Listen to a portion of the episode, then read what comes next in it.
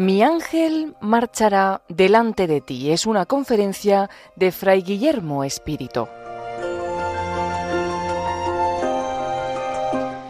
El hermano Guillermo es franciscano conventual en Asís y pronunció esta conferencia de modo virtual en el año 2021, una conferencia organizada por el Arzobispado de Granada.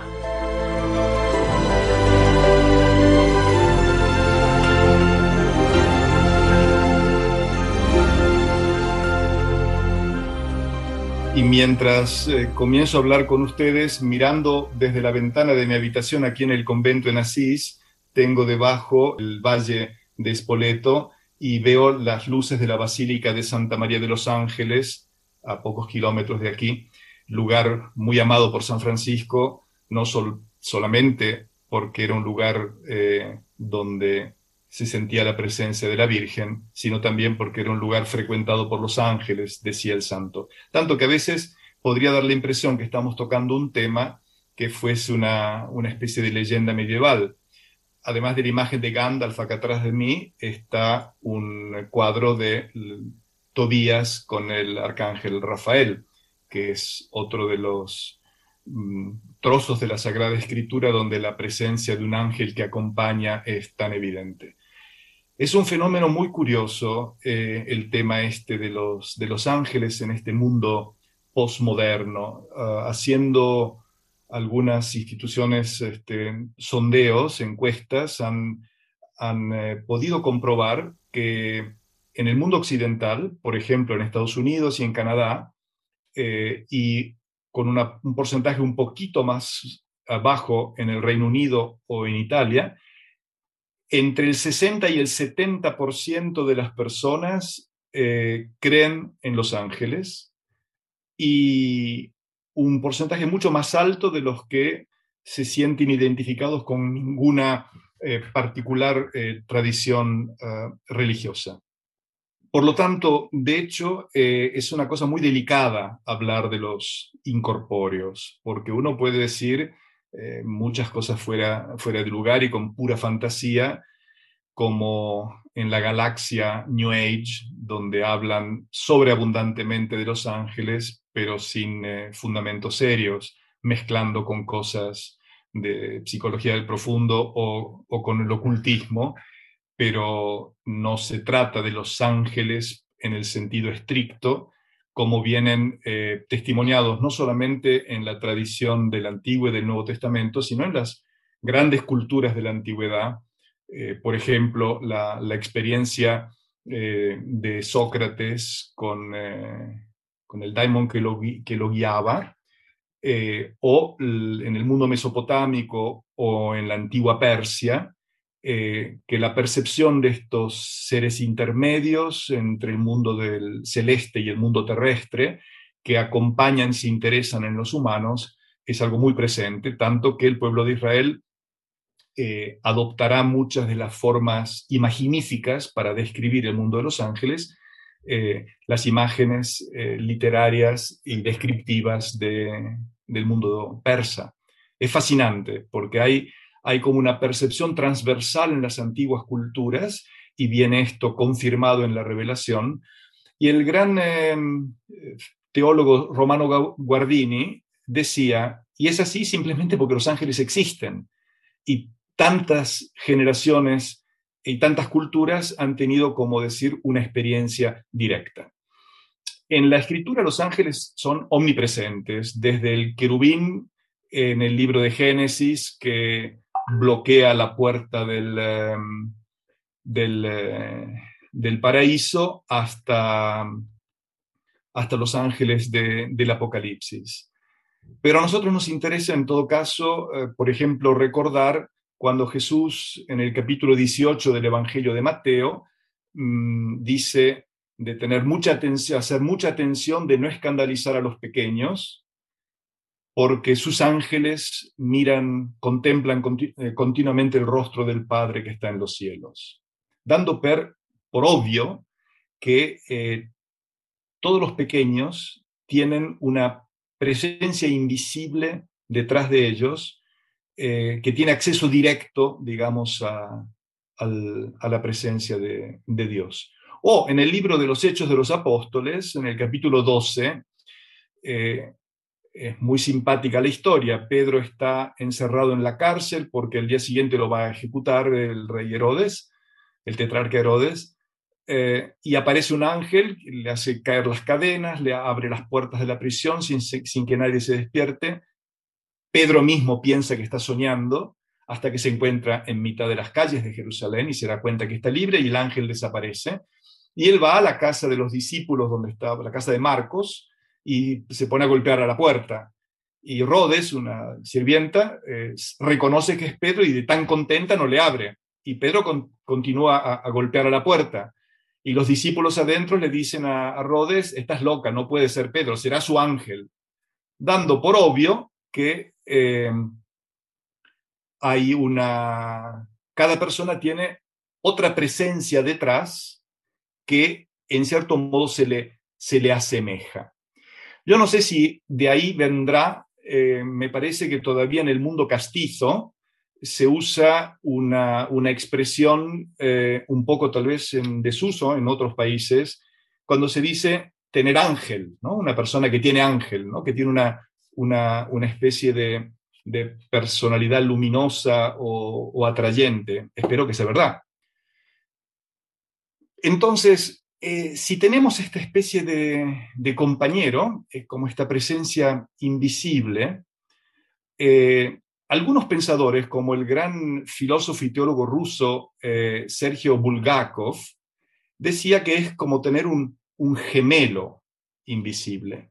Y se apoyaba en un versículo del libro del Apocalipsis, en el capítulo 21, eh, donde describiendo la nueva Jerusalén, se dice las medidas ¿no? que vienen usadas para describirla.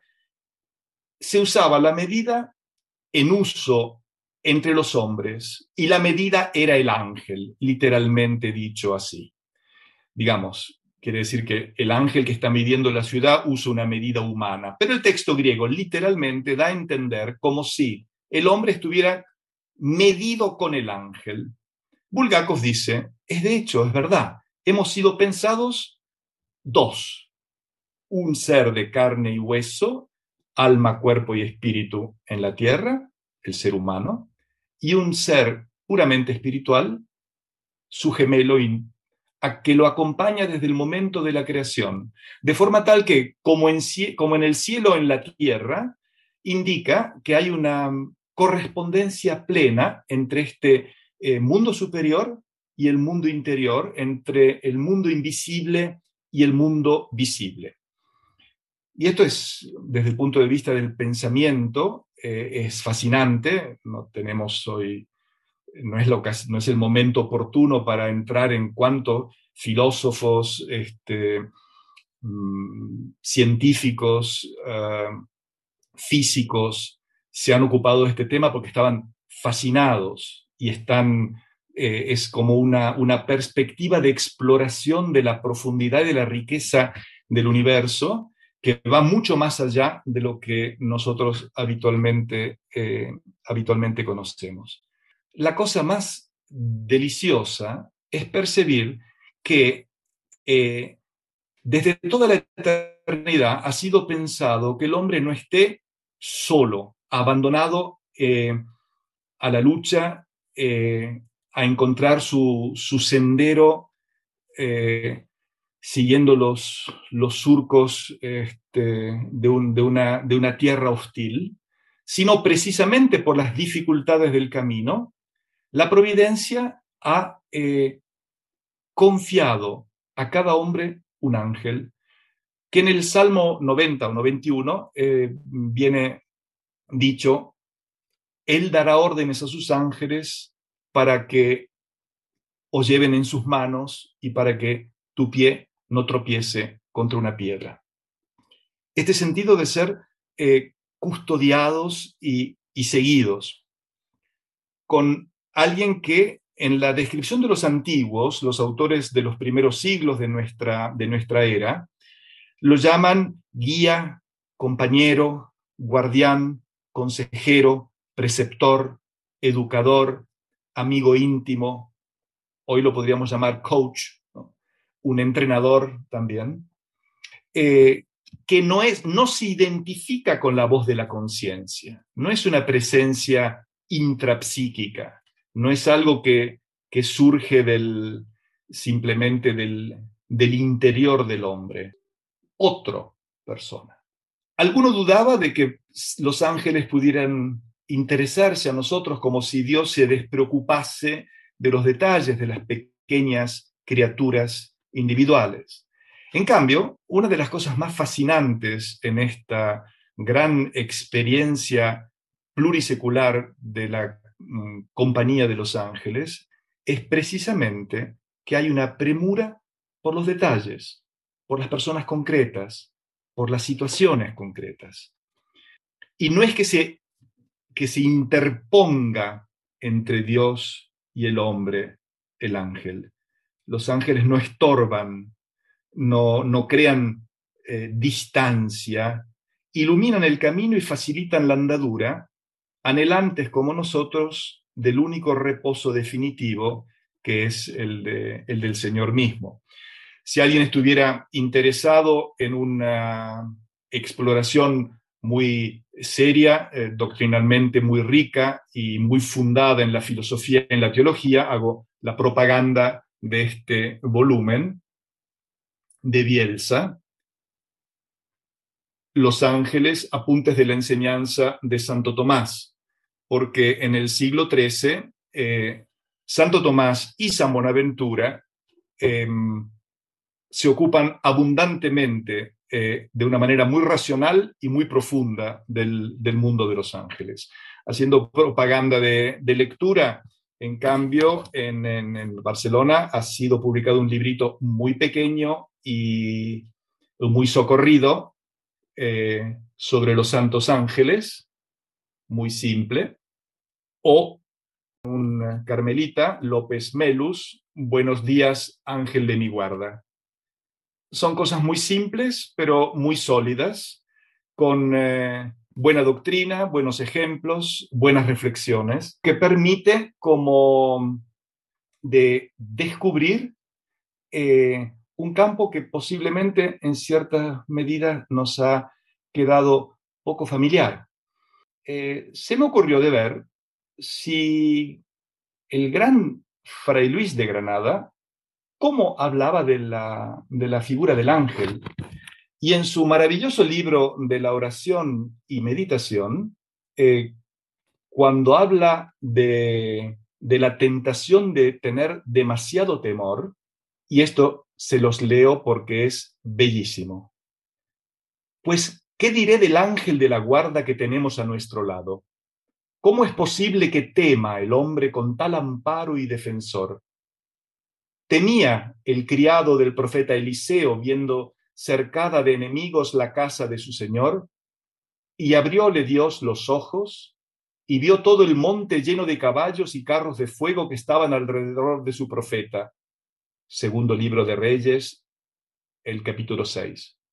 Pues aunque tú no seas profeta, basta que vivas en el temor de Dios para que te alcance parte de esta guarda, según aquello que dice, el ángel del Señor anda siempre alrededor de los que le temen para librarnos de todo mal. Bien deben conocer los demonios la fortaleza de esta guarda, pues uno de ellos decía, hablando con Dios de Job, ¿por ventura sirve Job a Dios de balde? ¿Por ventura no le tienes tú cercado por todas partes y toda su familia y hacienda para que nadie le pueda dañar. Mira tú de la manera que los hermanos mayores traen a los menores en sus brazos cuando son chiquitos, y como miran por ellos con todo recaudo y providencia, que de esa manera aquellos bienaventurados espíritus, que son como nuestros hermanos mayores, miran por nosotros, que somos hermanillos pequeños, y nos traen en sus brazos, como dice David, a sus ángeles tiene mandado de ti que te traigan en las palmas de las manos, porque no tropiecen tus pies en la piedra. Mas que mucho es que nos traigan los ángeles en sus manos, pues el mismo Señor hace lo mismo, como él lo significó por su profeta diciendo, yo así como amo, los traía en mis brazos y ellos no entendieron el cuidado que yo tenía de ellos. Fray Luis de Granada tiene evidentemente una, una gran experiencia, una gran experiencia personal de ser acompañado y guiado. Pero atentos, la presencia del ángel de la guarda no significa de que vamos a viajar en carroza y que no tenemos más que llevar el madero de la cruz y seguir las huellas de Cristo. No es una, un atajo para tener una vida fácil siguiendo nuestros caprichos como el sobrinito capricho, el primito eh, caprichoso de Harry Potter. Es simplemente estar siempre acompañados para no perdernos en, el camino, para estar sostenidos, para que nuestro mundo imaginario y nuestra fantasía pueda ser como limpiado y, aliviado de, la presión de las cosas oscuras. Y en ese sentido eh, es como poder tener un consejero que, que nos da buenas em, palabras para iluminar nuestros pasos. Y en este sentido, Gandalf con Bilbo y Frodo hizo una cosa, una cosa semejante. Tanto que Tolkien, eh, personalmente en su vida, eh, en una carta a su hijo, decía que tuvo la percepción como si cada uno de nosotros tuviéramos al ángel que nos sostiene detrás sin que podamos percibir otra cosa que el hecho de que estamos como sostenidos y sostenidos en la luz para poder como buscar la surgiente de la luz. Y esa luz la vemos reflejada solamente en los rostros de las personas que amamos, porque Dios es invisible como son invisibles los, los ángeles. Y si uno se quisiera divertir un poco, puede em, releer, si, no las si las haya leído, las eh, cartas de un diablo a su sobrino de Lewis, el amigo de Tolkien. Estas cartas muy divertidas con las tentaciones que le sugiere un diablo experimentado a un diablo eh, novato. Porque al final se ve eh, cuando el, paciente, digamos, muere, el, el, diablo dice, y yo sé lo que ha pasado, que en ese momento él los vio a ellos, a todos los ángeles, y no dijo, ¿quiénes son ustedes? Sino, ah, eran ustedes todo el tiempo reconoció finalmente que todas esas premuras que había tenido durante la vida habían sido mediadas por estas presencias invisibles. Lo que Lewis eh, narra en una manera divertida, pintoresca y puramente literaria es lo que es una experiencia en la vida de los santos y en la vida de la iglesia. Tanto que el filósofo catalán Eugenio Dors, eh, a la famosa oración que aprendíamos una vez de nuestras abuelas, Ángel de mi guarda, él la, traducía así, Ángel de mi guarda, fuerte compañía, no dulce compañía. No me desampares ni de noche ni de día, fuerte compañía. Algo muy, muy robusto. En el fondo, eh, los ángeles eh, activan la parte más vivaz y más creativa que tenemos. Son nuestro reflejo del lado, del lado luminoso que ayudan a, reactivar todo el resto. Así que son eh, compañeros de camino muy, muy socorridos, muy, muy, muy prácticos. Yo les quiero comentar simplemente una, una anécdota que me contó un fraile capuchino, mi tocayo, padre Guillermo, capuchino de la región de, Abruzzi, en Italia, que fue por varios años eh, secretario y asistente de Padre Pío, de Padre Pío de Pietralcina. Padre Guillermo me contó esto hace unos años y a mí me ha quedado tan impreso en la memoria porque era una experiencia directa suya. Él estaba en San Giovanni Rotondo, asiste, en su juventud, asistiendo a, Padre Pío. Muy cerca de San Giovanni Rotondo, en el Monte Gargano, hay un antiquísimo santuario dedicado a San Miguel Arcángel. Y él pidió el permiso, Padre Guillermo, de ir a pie al, al santuario de San Miguel Arcángel. Ida y vuelta a pie, son varios kilómetros, sabía que iba a volver molido, cansadísimo, y su preocupación era de poder despertarse al alba del día siguiente para poder asistir a Padre Pío mientras se levantaba y, para acompañarlo a celebrar la, la, misa. Y se fue a dormir muerto, molido, cansadísimo, con esa preocupación. Escucha el despertador, pero estaba tan entontecido por el sueño que, temiendo de quedarse dormido, le dice a su ángel de la guarda, ve a decirle buona giornata a Padre Pío. Y se queda dormido. Después de un poco se despierta de vuelta, se levanta de apuro, va a ponerse un poco de agua fría en la cara y mientras está tratando de despertarse, repite a su ángel diciendo, ve a despertarlo a Padre Pío y, eh, y dile, buena jornada, Padre Pío. Y se pone a correr para ir a la habitación de Padre Pío. Llega a la habitación de Padre Pío, ve que ya estaba la luz encendida, entra y dice, buena jornada, Padre Pío. Y Padre Pío se pone a reír y le dice, Guillermo, tres veces es un poco mucho, ¿no? Y Fray Guillermo estaba, quedó con la boca abierta. Padre Pío riendo le dice, dos veces le has dicho a tu ángel de la guarda que viniese a decirme buena jornada. Lo hacen. Guillermo, no te lo olvides. Si le dices algo a tu ángel, lo hace. Y este fray Guillermo, ahora es anciano, me decía, nunca jamás me olvidé de ello, porque fue, eh, fue una bofetada de realismo, ¿no? una cosa experiencial, directa, inmediata. Y muchos de nosotros creo que podríamos, con total sinceridad y sin fantasías, eh, eh, hacer una lista de momentos donde uno ha sabido de que ha habido un intervento, una intervención, un detalle, un toque, una inspiración, una coincidencia que no podía ser puramente casual. Como si ciertamente alguien estaba tocando algo para que las cosas se encajaran. Yo podría eh, hacer una lista de centenares de casos. Y en el fondo es porque, porque no, no, no nos damos el permiso de creer de cuántos somos acompañados en la lucha. La lucha sigue siendo dura, la vida sigue siendo compleja, el misterio de, la iniquidad sigue atravesando el mundo. Hay una batalla en curso, eh, no, no hay ningún motivo para tratar de edulcorar esto es algo que está narrado desde la caída eh, al inicio de la historia humana y se concluirá, se, concluirá en el triunfo final del Apocalipsis. Pero mientras tanto, vivimos en un estado de guerra.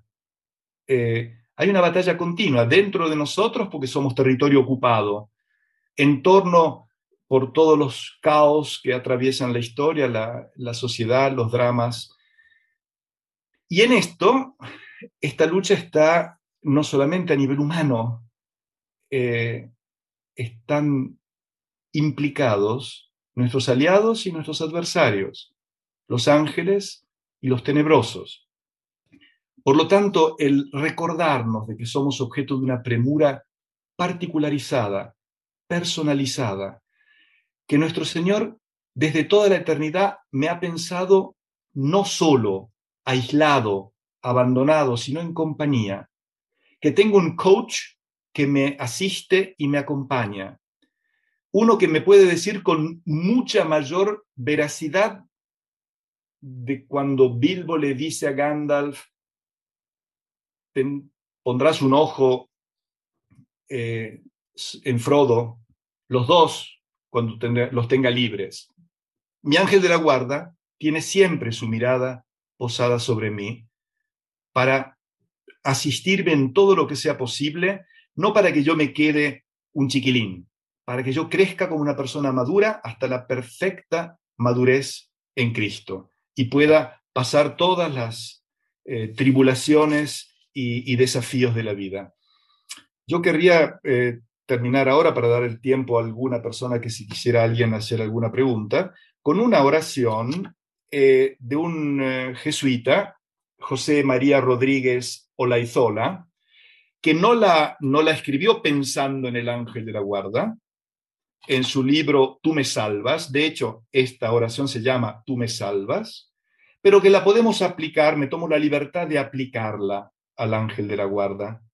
Y me ha dado mucha consolación porque me ha dado la impresión que da una, una ligerez, algo de eso que hacía decir a Chesterton, eh, que el, sentido del humor y el no tomarse demasiado en serio permite a los ángeles de volar, porque lo que hizo caer a los demonios es el peso de la gravedad de la propia dignidad herida. Eh, el hecho de poder estar livianos, el saber de que estamos acompañados, estamos custodiados, estamos guiados.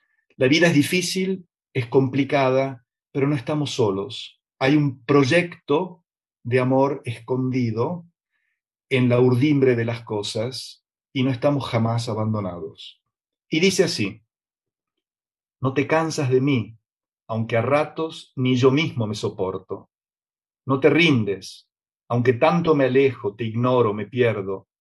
No desistes, que yo soy necio, pero tú eres tenaz. No te desentiendes de mí, porque tu amor puede más que los motivos. Tenme paciencia, tú que no desesperas, que al creer en mí me abres los ojos y las alas. Porque no hay ninguna posibilidad de recuperar el gusto de la, del esplendor de la realidad si uno no, no, no, no, no no activa las antenas. Eh, eh, si las antenas están, están obturadas, esto no se puede hacer. Si uno vive sumergido en el, en el caos frenético y en el rumor ensordecedor, no puede escuchar ninguna voz que, que, narra la profundidad de la vida. Eh, de hecho, si uno eh, se retira a, pasear por, estoy pensando ahora en las sierras de Gredos, pero y en los bosques, y en el silencio o en el alba o en una noche estrellada, eh, como en un, en, un, claustro de, un monasterio románico, el corazón puede como reequilibrar y sintonizarse. Es una cuestión de frecuencia. Es imposible eh, captar todas las frecuencias, si, si uno no se, no se sintoniza bien. Pensaba en la, en la parte etimológica de la pietas, que eh, está ligada a la percepción de esa eh, benevolencia paterna que primero recibimos, ¿no? sino la virtud de la pietas eh, puede ejercitarse si uno la ha experimentado si no he sido yo objeto de, de una mirada de, comprensión y de compasión y de aceptación sin matices, es muy difícil poderla em, descubrir y ejercer. De hecho, eh, como la, lo que decía San Juan de la Cruz, tengo tus ojos en mis entrañas dibujados, ¿no? Hemos perdido esta capacidad de sentirnos mirados con tanta benevolencia. Descubrirse mirados así permite mirar a, nuestra vez. Eh, de hecho, la, una imagen de un, de un, San José que lleva el niño en brazos o la presencia del ángel que, que me cubre las espaldas y me y no me juzga, sino que simplemente está de mi parte, si uno empieza a experimentar de manera, de manera constante esta mirada, se vuelve sanante y uno se vuelve capaz de mirar a su vez como se siente mirado. Ascéticamente, por decir así, como training, uno podría decir, pues puedo tratar también de de dar lo que no tengo, como la, pobre viuda que, que, da de lo que no tiene en el, en el Evangelio de Lucas. eh, dar lo que no tengo, mirar con la compasión y la ternura con la cual deseo ser mirado y contemplado, y eso puede servir como intercesión en un cierto modo, ¿no? Porque luego descubriré que de hecho hay alguien que me está mirando así, y el temor luego viene de que es demasiado bello para ser verdad. Eh, y voy a decir de que no es verdad porque es demasiado bello. Y en el fondo ahí nace de vuelta o emerge de vuelta esa tara que tenemos, que pensamos de tener una alta opinión de nosotros mismos, pero en el fondo nos despreciamos terriblemente. Eh, no creemos de que somos dignos de ser amados de esa forma, aunque lo deseamos desesperadamente. Y el poder descubrir que ya existe el ser mirados así, nos daría una tal libertad para poder hacerlo a nuestra vez, que correría una, una corriente de compasión y de ternura que nos haría de verdad con ciudadanos de Los Ángeles en modo experiencial. Pasando por el monasterio de San Juan de las Peñas, en Navarra, en dirección a... estaba yendo hacia Javier, eh, hay un, autor benedictino que citando San Buenaventura decía que desde el momento de la concepción el ángel está eh, a nuestro, a nuestro lado. San Buenaventura está convencido de eso, ¿no?